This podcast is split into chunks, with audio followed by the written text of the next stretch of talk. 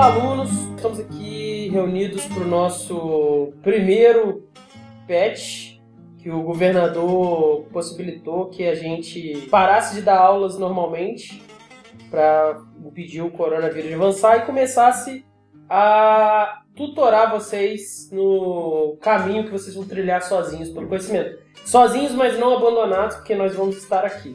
O assunto do primeiro patch de vocês apesar de um texto um pouco estranho, um pouco confuso, um pouco enigmático, na falta de uma palavra melhor, a gente decidiu transformar num, numa aula sobre as correntes helênicas. O que são essas correntes helênicas? A Grécia era um caldeirão fervilhante de diferentes. Você não vai apresentar a gente, não, filho?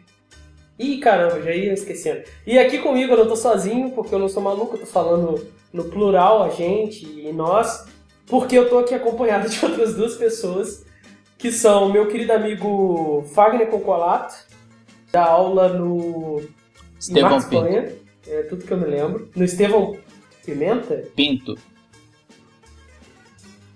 Pinto. E, e Estevão Pinto. E meu outro estimado colega, é, Rodrigo, R, Rodrigo R. de Carvalho, que dá aula no, na escola normal. Certo? Então, helenismo. É, a Grécia vivia um, uma situação ali onde eles tinham várias cidades-estado e era um caldeirão de hábitos, produtos, é, organizações políticas. Só que com a centralização da dinâmica ali da Hélade entre Esparta e Atenas, essa multitude foi dando lugar a duas ligas que, no enfrentamento uma da outra, acabaram se enfraquecendo o suficiente para serem tomadas pelos macedônios, primeiro pelo Filipe e por fim pelo Alexandre. Só que o Alexandre não se contentou com a Hélade e ele atravessou, atravessou o continente e foi para o Oriente Próximo e chegou com seu império no Egito, nas Arábias e quase lá na Índia.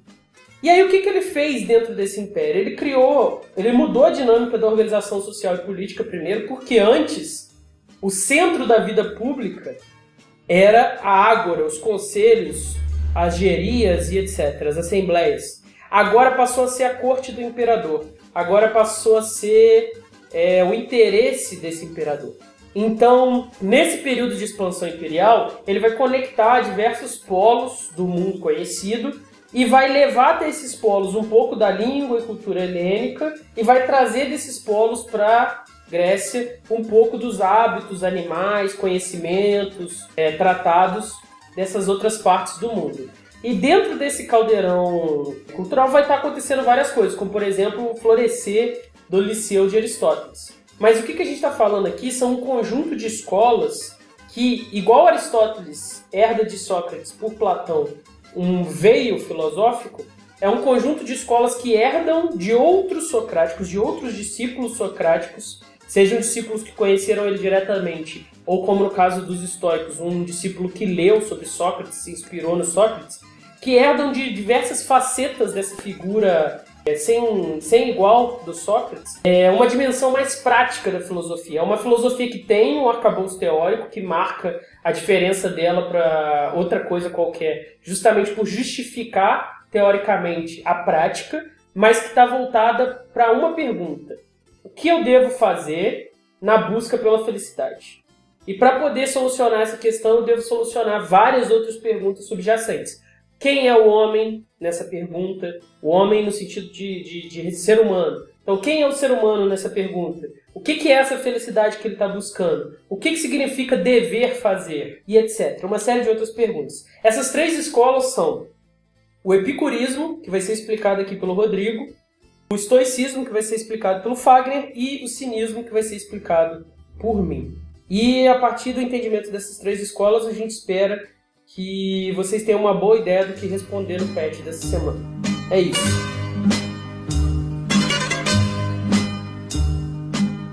Geralmente eu dou essa aula, ela, antes dessa aula vem uma aula de Sócrates. Essa não é a primeira aula. Às vezes eu dou Platão depois, e depois vem o helenismo, às vezes não. É, mas eu acho que tem uma, uma herança, como o Pedro falou, que é bastante importante, pelo menos a gente apontar alguns elementos. E acho que o elemento essencial que vai estar presente nas três escolas, que é um elemento socrático e de platônico também, é o ponto de controle das, dos sentimentos, das inclinações pela razão. Esse ponto eu acho que é um ponto fundamental que vai transpassar as três escolas e a grande questão que vai mostrar a diferença é o que, que cada escola entende como razão. O termo razão vai ser o centro das três. Só que o que, que é viver segundo a razão para o estoico, o que, que é viver segundo a razão para o epicurista e o que é viver segundo a razão para o cínico. Esse vai ser, eu acho que esse é o problema fundamental. É uma organização, da, então a herança socrática é essa, é uma organização racional da vida.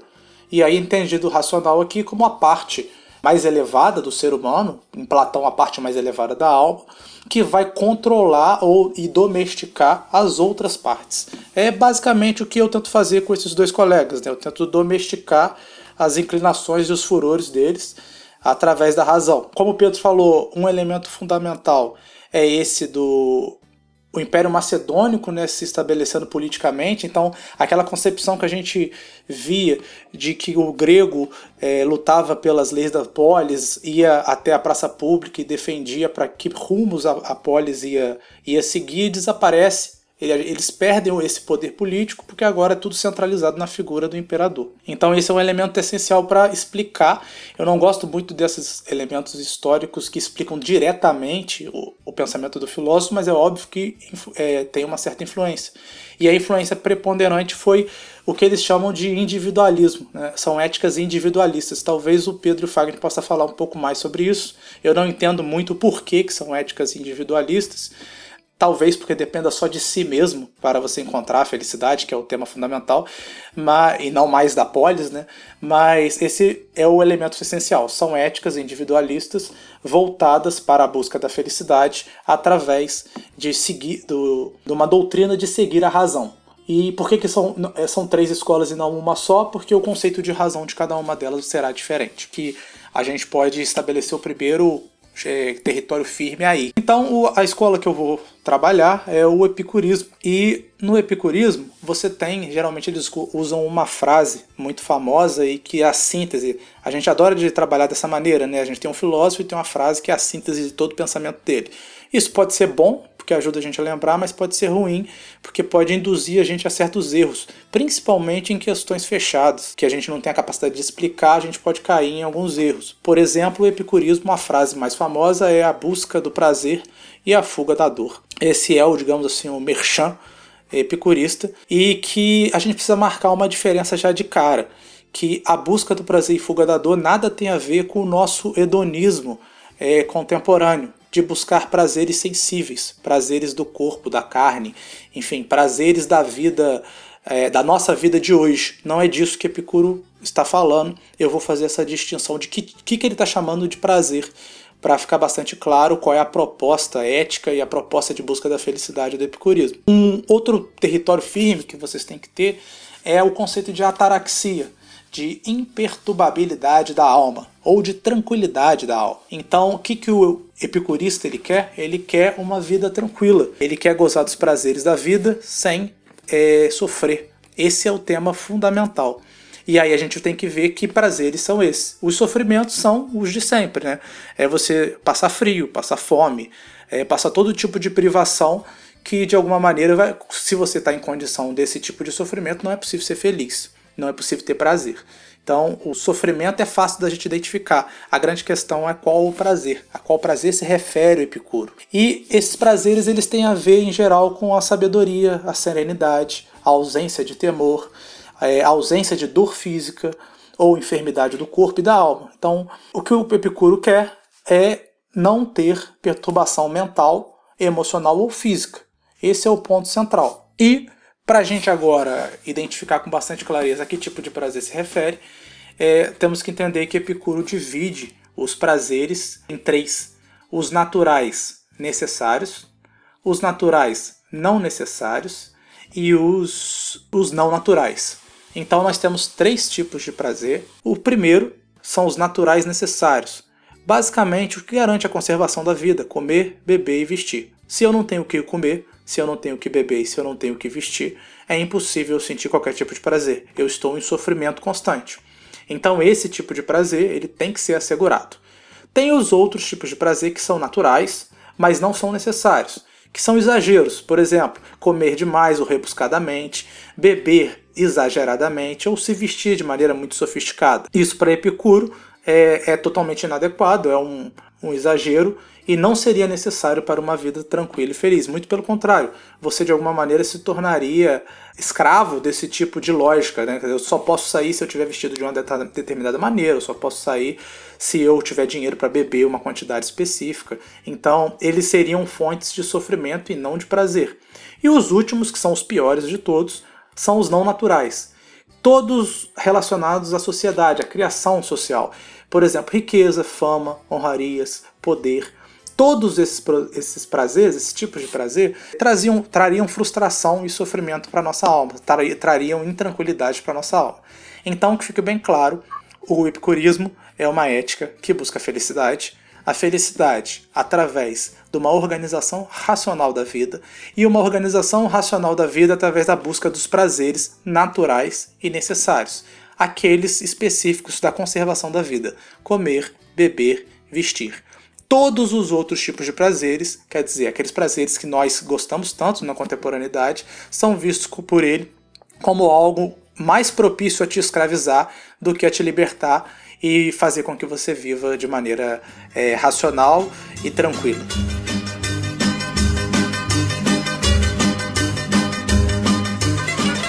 Eu, eu gosto muito é, da frase que, se eu não me engano, o Pet citou, não sei se foi o Pet ou se eu vi por aí, mas é.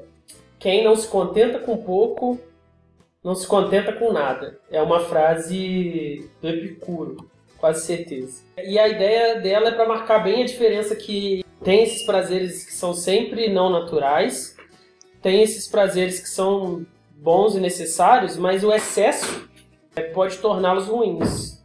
E independente das questões. Ele classifica como natural não necessário. É, quando você vai além. E é, independente de questões de, de valor, de aceitação, a gente vê isso nas mais diversas dimensões quando você transforma a roupa de um, de um vestuário num objeto de status social, ela perde completamente o propósito. Tanto que você vê pessoas vestindo coisas completamente é, inviáveis de usar no dia a dia, como porque elas acham que aquilo é fundamental para estabelecer quem elas são na nossa sociedade. E que é o, exemplo... ah, o próprio conceito de marca, né? O, o próprio... conceito de marca é baseado em cima disso.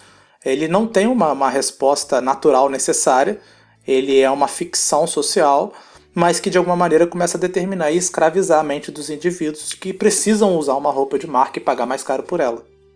Torcer pra Jéssica não escutar essa frase, essa parte de vocês dois, senão a amizade acaba agora. é, não, a Jéssica trabalha. Para contextualizar nossos ouvintes, a Jéssica, estilista, é esposa do Fagner, nossa colega. E ela, no caso dela, o Epicuro abre uma exceção, ele deixa isso claro no livro 13 das Cartas para a Felicidade que no caso de casamentos e festas de 15 anos, o vestido bonito é necessário e melhor seria se ele fosse feito pelo Concolato Atelier. E eu acho interessante que esse efeito é do excesso é visível assim na medida em que várias coisas em excesso vão te causar danos de todas as formas, se não necessariamente danos físicos, outros tipos de dano. Então, eu acho que é uma, é uma filosofia bem eu, eu, eu não sei se é tudo que a gente precisa para felicidade, mas eu acho que ela é uma filosofia que é bem útil para os tempos de hoje, porque é uma coisa que eu me vejo cada vez mais caindo dentro, que é o excesso. Eu, é bom dormir, aí eu durmo 12 horas. É bom comer, aí eu como uma bacia de batata frita. É bom jogar o joguinho, eu jogo 24 horas por dia. Sendo que seria tão bom jogar o joguinho um pouco quanto fazer outras coisas, sabe? Misturar as coisas que eu tô fazendo, ter outras coisas na vida. O efeito a gente sente também, quando você dorme muito, você sente aquela. como se tivesse tomado uma coça, quando você joga muito, você tem intelectualmente a sensação de que você é o fera do jogo, mas fisicamente psicologicamente você está desgastado. Não é a diversão pela diversão, é a diversão que se torna obsessiva. Eu acho que é uma filosofia extremamente interessante porque os problemas que, que me, me acometem é, nos tempos de hoje. Não sei se é tudo que a gente precisa, mas eu acho que é um conselho muito bom. Eu diria então que ela talvez não seja suficiente para a felicidade, mas ela é suficiente para impedir certas infelicidades, é, com certamente, certeza. É isso aí. É, O exemplo que eu gosto para falar do, do epicurismo é do, em relação ao salário. Se você trabalha num lugar e ganha lá mil reais por mês, você vai estar insatisfeito querendo ganhar mil e duzentos, porque o cargo que está acima do seu recebe mil e duzentos. Aí você vai lá, batalha, chega mais cedo, se esforça mais, puxa saco, faz o que for necessário e consegue chegar ao salário de 1.200. Quando você chega no salário de 1.200, você quer o de 1.500. E assim vai. Você vai. Quando você tem o de 1.500, você vai querer ganhar 2.000. E assim vai. E Você nunca para para pensar que o problema não está na quantidade de dinheiro que você ganha, mas sim em você se contentar com a quantidade de dinheiro que você ganha. Não, o problema pode, pode até estar com a quantidade de dinheiro que você ganha, dependendo da quantidade de dinheiro que você ganha. Mas a partir de um certo nível, né, que eu acredito que é o que você Sim, queira- é. esteja querendo dizer, Uhum. essa, esse número se torna completamente irrelevante. Quem, quem o, o Jeff Bezos vai virar o primeiro trilionário do mundo. Quem já foi o primeiro bilionário não compra nada como o primeiro trilionário que ele já não compraria como bilionário. Quer dizer, não foi o primeiro bilionário. Quem já foi bilionário não muda muita coisa o que, que faz a sua vida é, ter sentido para se tornar trilionário. É, não existe muitas coisas que um, que um trilionário pode comprar que um bilionário também não pode comprar. Exatamente, você falou de um jeito muito mais direto e bonito que eu. Parabéns. Obrigado. O salário, eu acho que é a parada que mais pega as pessoas atualmente. Porque se você falar esses exemplos, claro, acontece pra caramba. Comigo, esse negócio do jogo acontece direto. Eu tive que desinstalar jogo nessa quarentena porque eu não tava produzindo nada em casa, porque eu só ficava o dia inteiro jogando. Mas o, o- essa parada do salário pega muita gente porque parece que tá na nossa sociedade como um todo enraizado já que você, tipo, como se você fosse obrigado a ganhar o máximo que você conseguir. Sacou? Se você tem capacidade para ganhar mais dinheiro e você não tá ganhando, você a sociedade meio que te dá uma empurrada para dizer que você não tá fazendo certo. Por isso me dá essa vai nessa nessa contramão, né? Se você não pode se contentar com o salário que dá para você sobreviver, é, por que, que você vai querer mais se é o, isso é um poço sem fundo? Nunca vai chegar a um nível que você vai estar realmente satisfeito. E eu acho que o que que é mais importante, se conseguir mais salário, vai sacrificar outras coisas da sua vida que são tão importantes quanto aquele dinheiro. Tempo. Por exemplo, tempo, é um, um, um momento com a sua família, é um hobby que você tem, etc.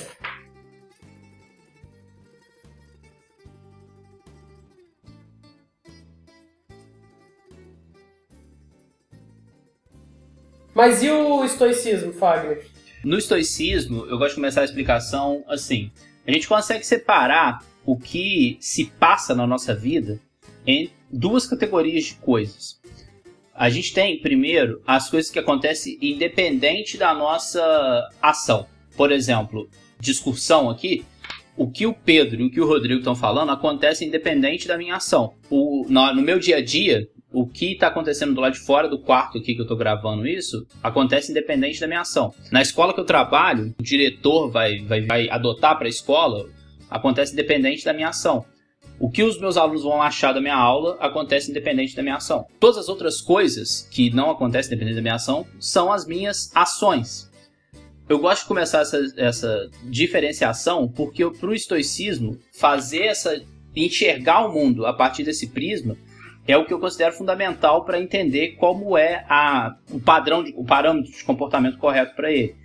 Porque a gente sempre cai no erro de acreditar que as nossas ações vão necessariamente modificar o mundo, vão necessariamente modificar o que, que o outro pensa, o que, que o outro faz, o que, que acontece no mundo ao meu redor e que nem, nem sempre é verdade.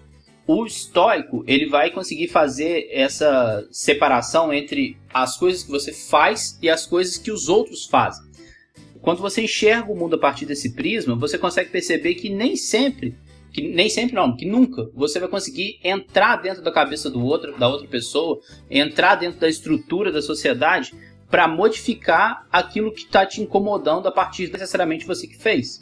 Então essa separação entre as coisas que você faz, os seus atos e os fatos do mundo é algo essencial para você ver para o estoico, pra, é, segundo o estoico, é essencial você fazer essa distinção para que você consiga entender por que, como as coisas acontecem ao seu redor. Por que isso? Porque para o estoico você tem que ter uma visão que o mundo acontece independente da sua vontade. O mundo é determinado, ele é, ele é uma força universal. O universo acontece independente se você está gostando dele ou não. Essa, essa diferenciação esbarra na, numa das principais características do estoicismo, que é a estipulação de um determinismo. O que, que é o determinismo? É acreditar que você está vivendo uma realidade que já está pré-determinada, que ela vai acontecer, seja se você quiser ou não. Aceitar que o mundo vai acontecer independente da sua vontade é a chave para a felicidade para o estoico. Conforme você aceita que você é capaz de modificar as suas ações e que você não é capaz de modificar as ações do outro, a vida do outro, você está caminhando para ser o sábio estoico. A sabedoria para o estoico é aquela que acontece independente do seu destino. Ela acontece dentro de você. Ela é algo que está relacionado às suas ações, su aos seus atos. Então, é, respondendo a pergunta que o Rodrigo colocou, o que, que é o, o comportamento correto, né? Como eu devo agir? O estoico vai dizer que você deve agir se preocupando com as suas atitudes.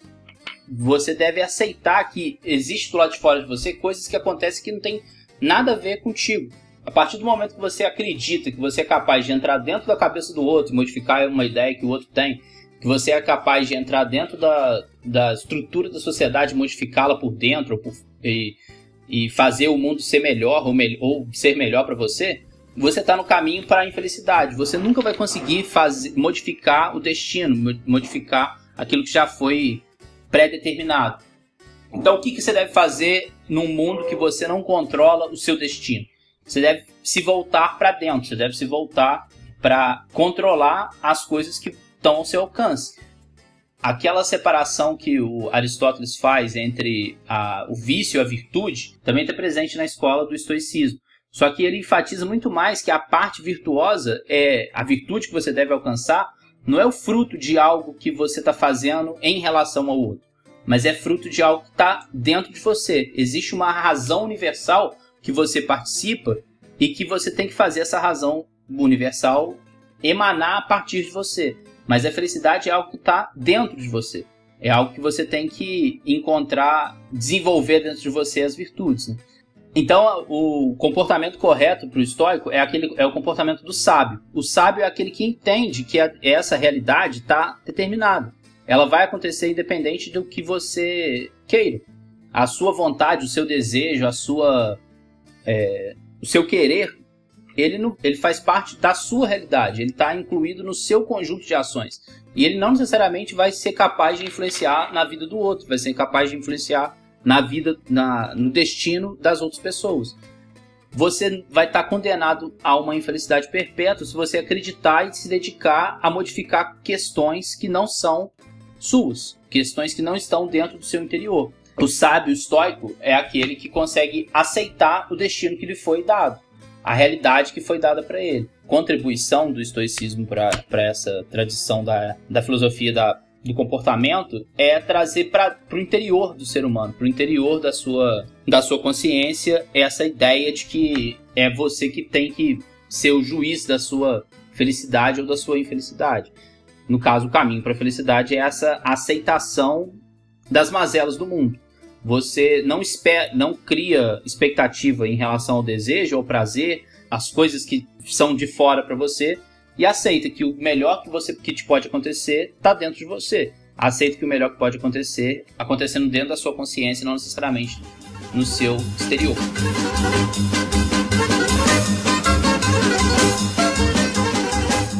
Se a filosofia estoica tem algo a nos ensinar no presente, o ano de 2020 foi a, o experimento definitivo. Porque o ano começou, as pessoas tinham expectativas sobre o carnaval, fosse de participar dele ou de fugir dele. Vivemos essas expectativas e agora a gente se viu voltado para o resto do ano, certo? E naquele momento ali todo mundo tinha planos. O que, que eu vou fazer, aonde eu vou, como eu vou, para com quem eu vou, para onde eu vou. E nesses planos, normalmente a gente pensa nesse ciclo de um ano, né? A gente tem um ano novo, a gente faz votos, a gente enrola até o carnaval a gente, no caso, nós os brasileiros. E aí, a partir dali, a gente começa a botar nossos planos em prática ou sofrer porque a gente não está conseguindo. Bem aí nesse momento que a gente ia finalmente começar nosso ano, ir atrás do nosso, dos nossos objetivos, vem essa, esse fato. Não é uma questão de discussão, não é uma questão de opinião, não é uma questão de dizer é, eu acho que o vírus é uma gripezinha. Não, é um fato. Pessoas vão morrer, se tal condições seguirem, mais pessoas vão morrer. Essas pessoas podem ser qualquer um. Existe mais risco de ser um grupo X ou Y? Existe, mas pode ser qualquer um. E por causa disso, por causa de um acordo que todos nós fizemos de prevenir um número muito grande de mortos ficando em casa, todos os planos que nós tínhamos em alguma medida tiveram que ser adaptados. E quem teve essa presença de espírito, na falta de uma palavra melhor, de reconhecer que diante de um novo cenário é necessário se adaptar, encontrar outra solução, pensar o que dá para ser feito, pensar o que dá para salvar e mudar. Quem não se apegou a esses planos, quem não se apegou à rotina que tinha, quem pôde encontrar um novo, uma nova dinâmica nesse cenário, essas pessoas eu imagino que estão com uma paz interior que a gente pode chamar até de uma certa felicidade, apesar de ser terrível imaginar alguém feliz num cenário tão grotesco, de certa forma uma felicidade. Sim, é, eu acho que o principal exemplo dessa de alguém feliz nessa pandemia seria de um estoico. O cara que aceitou que essa tragédia veio e que, que eu posso fazer. Infelizmente aconteceu. É. E, e a, a, infelicidade que a gente encontra também é, também pode ser explicado pelo estoicismo. As pessoas, é. A gente vê casos aí de pessoas que estão que não quer aceitar que o mundo é assim e fica batendo boca no Facebook com os outros, querendo fazer com que a outra pessoa mude de opinião, saia pra rua ou fique em casa e não trabalhe. É o exemplo do contrário do que o estoicismo alega que vai ser o caminho para a infelicidade. Você tá lá perdendo seu tempo, batendo boca, tentando mudar a cabeça de alguma pessoa que, tipo assim, a, a, o que acontece na cabeça dela não, não necessariamente vai ser mudado porque você quer. Entendeu? Só para amarrar com com o epicurismo, quer dizer, se no epicurismo a gente buscava a tranquilidade da alma, a busca de uns prazeres modestos e a fuga da dor, aqui a gente tem um conceito, né, que a gente, eu não sei se o Fagner falou, que eu caí, não ouvi, a, a, é, é, autarqueia, né, que seria de auto, autarqueia. autocontentamento. Quer dizer, é, no fundo a gente poderia trabalhar, no contexto que a gente está trabalhando, como resignação é, a pandemia veio e a gente tem que se resignar frente a, a essa razão do cosmos que está tá colocada e se adequar a ela. Então eu acho que o ponto central de distinção é esse. Se num você tem que buscar, se mover para buscar prazeres e evitar certos problemas, certas dores, certos sofrimentos, aqui não. Aqui você tem que já estar contente com a sua situação concreta que já está posta e evitar de sofrer tentando mudar ela, tentando transformá-la, que é o ponto que o Fagner está falando. Essa é uma noção de cosmos também, quer dizer, a realidade é racional e ela é desta maneira. É, as pessoas morrem, então eu não preciso ficar sofrendo por causa da morte porque eu não posso mudá-la. É, quando a gente está doente, a gente sofre, então a doença traz isso, isso é natural, isso é racional, eu não preciso sofrer por isso. Então o estoico ele, ele é muito insensível nesse sentido, olhando de uma perspectiva contemporânea, a gente olha para o estoico como insensível, aquele que não, não chora ah, os sofrimentos Sim. corriqueiros da vida. Esses sofrimentos todos, o estoico veria igual a gente vê, nós aqui, que temos essa sensibilidade que a gente colocou, vê o sol e a chuva, certo? É o sol e a chuva, não tem nada demais as coisas morrem, as coisas vivem, as coisas ficam doentes e, e, é isso. O que, que eu vou fazer aqui nessa, nessa minha vida e como eu vou fazer isso? O Rodrigo falou de uma frase que definiria bem o, o epicurismo. Uma frase definiria bem o estoicismo, apesar de não estar na tradição histórica. É aceita que dói menos. aceita que dói menos, exatamente.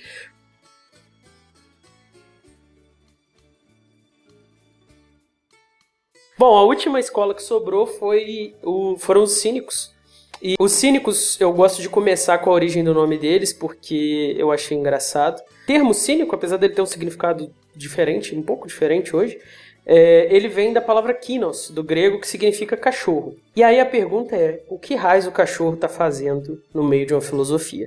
E é bem fácil de entender quando a gente entende um pouco melhor essa, essa escola. Os cínicos, diferente dos, das demais escolas que eram contemporâneas a eles, eles achavam que todo o exercício teórico de explicação da realidade, filosofia, matemática, é, música, estratégia, gramática, tudo isso era absolutamente inútil, certo?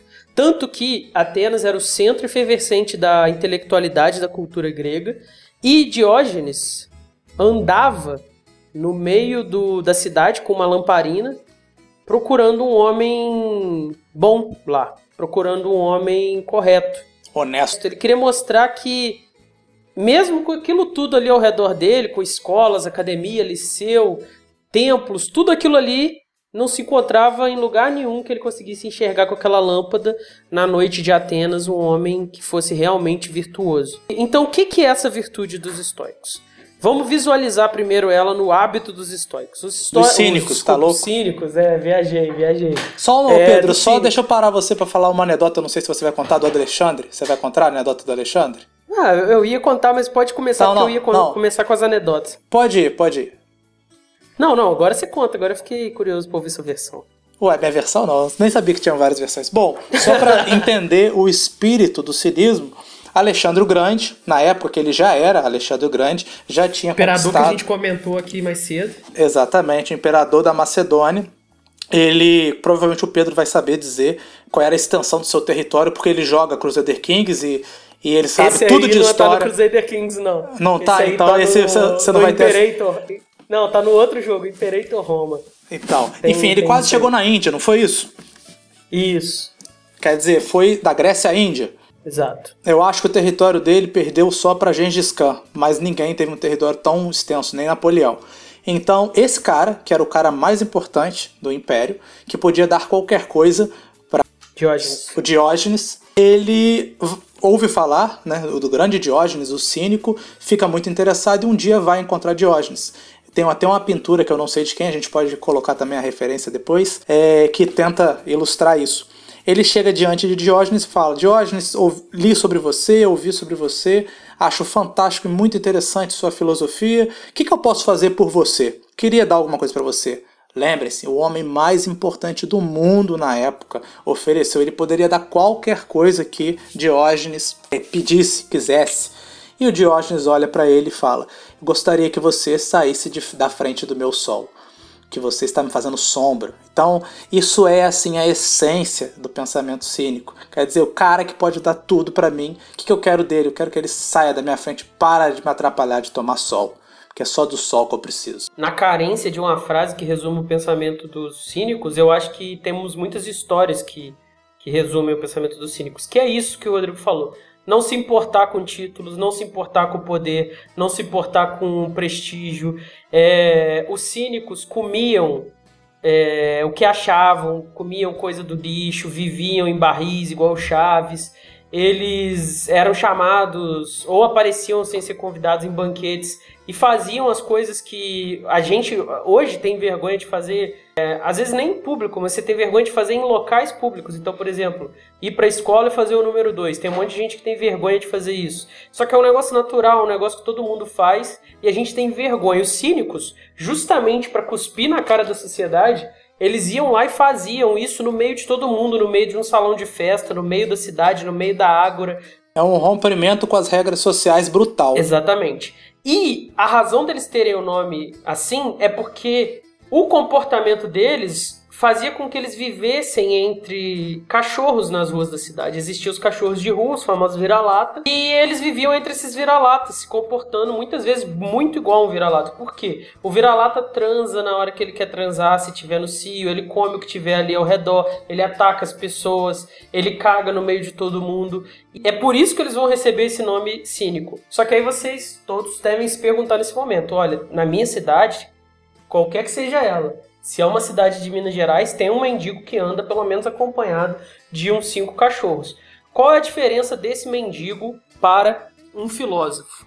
E é isso que eu vou tentar responder. Não sei se eu vou conseguir ser é, muito efetivo na minha resposta. O cínico, diferente do mendigo, ele tem um sistema que explica por que, que ele deve se comportar dessa forma. Por que, que ele tem que negar os prazeres da vida, por que, que ele tem que negar os glamoures sociais por que, que ele tem que abraçar a vida como animal. Como é esse, esse sistema? O cínico enxerga o mundo como habitado por três tipos de, de ser: o ser divino, os deuses, o ser animal, que são os cachorros, os macacos, os elefantes, e o ser humano. O ser divino, ele é o mais livre de todos os seres. Por quê? Ele não está preso a nenhuma regra. Ele não existe para efeitos de, de animais e humanos, ele não existe na natureza, ele não existe na sociedade. Ele não está preso a nenhuma regra, ele simplesmente é. Se ele é de fato ou não, se eles são ateus ou não, não sei. O que eu sei é, ele não está preso a essas regras que os animais e os homens estão. Por isso ele é o mais livre. E é um potencial que o ser humano não sonha nem em alcançar. O segundo nível de ser são os animais. E esses seres, eles estão presos apenas às leis da natureza. Então o cachorro não voa, mas o pássaro voa. Só que ambos fazem suas necessidades, ambos ficam com vontade de copular em determinado momento, ambos sentem fome, ambos sentem frio, ambos sentem calor, sede e etc. Esses animais, eles não têm nenhuma necessidade, eles não têm nenhum prazer, eles não têm nada na vida deles que seja supérfluo. Você não vai ver um cachorro na natureza andando engravatado ou de banho tomado, só pelo propósito de estar tá cheiroso. Ele vai entrar na água quando a lama e a sujeira estiver atrapalhando ele fazer alguma coisa que é ligada às necessidades diretas dele. Quando a lei da natureza pedir que ele tire alguma coisa, quando ele arranque alguma coisa, ele vai lá e faz. Fora isso, ele vive de uma coisa depois da outra, sem se preocupar com outras coisas. Pedro, um grande exemplo da nossa saudosa Nathalie. O João de Barro, todo João de Barro faz a casa igualzinha. Ninguém faz a casa é, com dois andares, ninguém faz a, a casa com jardim. Barro, ninguém faz diferente. Porque dá Exatamente. no mesmo. Todos eles a natureza Isso. determina. Abraço, eles. Nathalie de la Cadena. E aí, o último bicho, o último ser que existe nesse, nesse cosmos dos cínicos é o ser humano. E esse é um bicho miserável. Por quê? Porque o ser humano, não satisfeito em ser escravo da natureza, ele se tornou escravo de um segundo nível de grilhão. Ele se tornou escravo dos costumes. Olha só que fantástico. O ser humano, ele criou regras que não estão na natureza dele, que impedem ele de desempenhar uma série de comportamentos que estão na natureza dele. Então o ser humano sente prazer com a atividade sexual. E ele impõe uma regra que ele tem que fazer essa atividade em certas circunstâncias, como por exemplo depois do casamento. Todo respeito aí pro, pro Fagner e o catolicismo. O ser humano sente fome. E aí ele criou uma regra que os alunos só podem comer nove e meia. E não importa se o aluno está com fome às nove ou se ele está com fome às dez. Ele só pode sair para comer às nove e meia. Ele não pode comer dentro de sala de aula. O aluno sente vontade de ir ao banheiro qualquer momento. Quem determina isso é a natureza. Mas como o aluno é um ser humano, ele é escravo da natureza e dos costumes. Então, para levantar e ir no banheiro, ele tem que pedir permissão ao professor. E o professor pode negar. E se o professor negar, ele não pode satisfazer uma necessidade natural dele, que é a necessidade de se aliviar a bexiga no banheiro, porque ele está escravo dos costumes. As horas, os encontros, é, os prestígios, tudo isso é, faz com que a dinâmica da organização humana dependa de coisas que não estão ligadas à nossa natureza. E isso os cínicos vão identificar com a tristeza, com a infelicidade. Por quê? Quando, você elimina as coisas supérfluas da vida, quando você se torna mais livre, quando você se torna mais próximo do animal, mais feliz você é. Essa é a chave da felicidade dos cínicos. É uma felicidade radical, radical em comparação à vida que a gente vive, mas que já era radical desde sempre. As pessoas, quando ouviam as histórias dos cínicos, já achavam é, impressionantes a diferença de como eles se comportavam. Não sei se é essencial, se permite a gente ser feliz de fato, mas é impressionante que um ser humano em sã consciência consiga viver assim. O que levanta a pergunta se, em vez de filósofos, eles não são apenas birutas.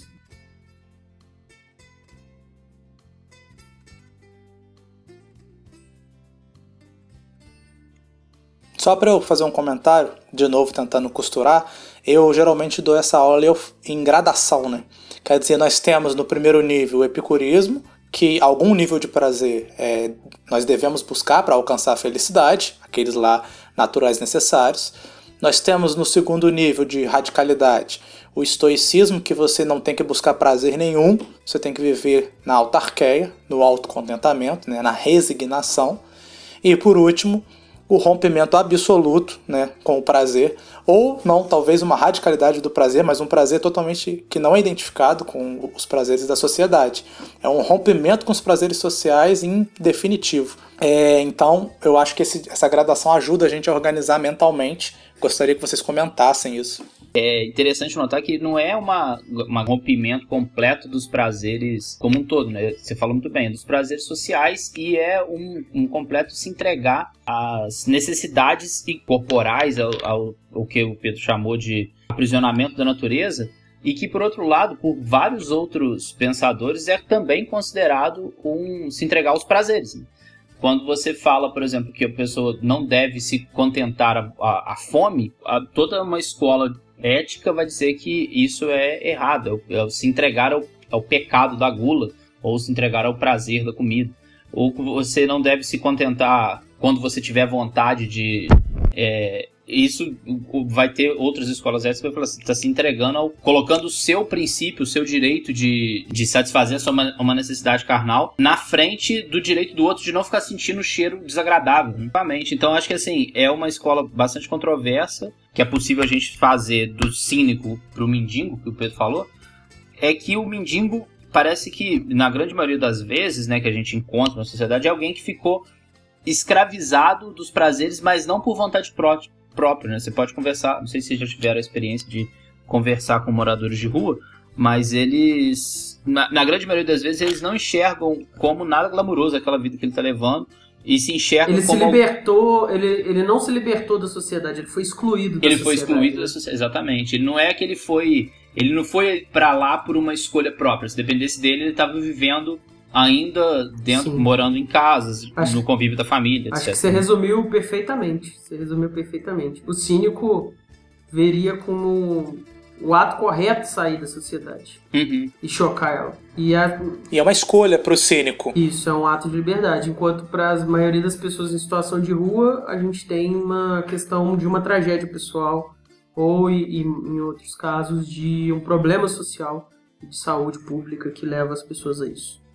E eu acho interessante também como o Cínico faz essa proposta, e é uma proposta que fica no âmbito pessoal, né? É, não tem um questionamento assim, falar, ah, como é que o mundo vai ficar se todo mundo virar cínico? Não deve ser uma preocupação também. Quem se preocupa com o mundo são os Alexandres da vida, né? Exatamente. É. Não os cínicos. Uhum. Os cínicos se preocupam com o sol. Por isso, talvez, ética individualista. Por isso aí, respondemos a, a questão do Rodrigo.